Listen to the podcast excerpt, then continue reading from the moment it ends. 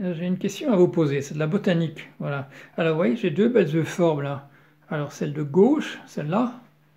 Voilà, ça c'est une euh, triangulata. Euh, vous voyez, bon, je, l'ai depuis, depuis 10 ans. Quand je l'ai acheté, elle avait, je ne sais pas, 30 cm de haut. C'était une, relativement petite plante.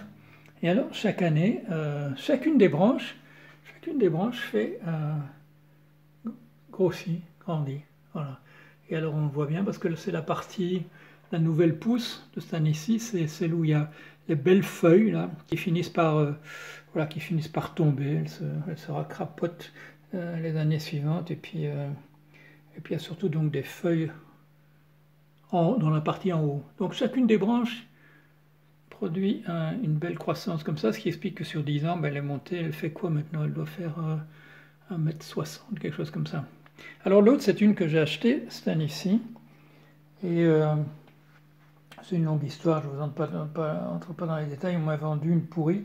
Puis on, m'a dit de venir échanger la pourrie contre une très très belle, beaucoup plus belle.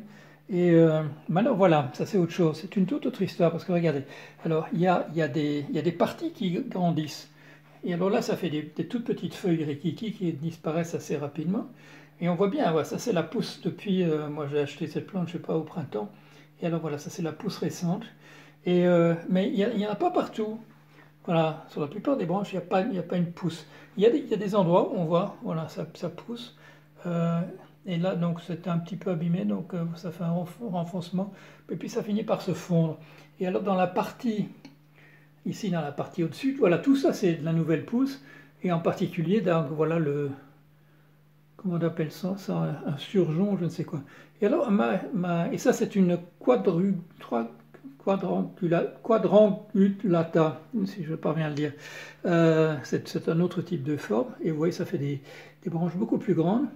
Et la question que je me pose, vous l'avez compris, euh, pourquoi est-ce que l'une fait de la pousse à chacune branche, et celle-ci, c'est voilà, c'est une branche sur, je sais sur 10, et ça paraît un peu imprévisible. Alors, euh, voilà, voilà ma question. Allez, à bientôt.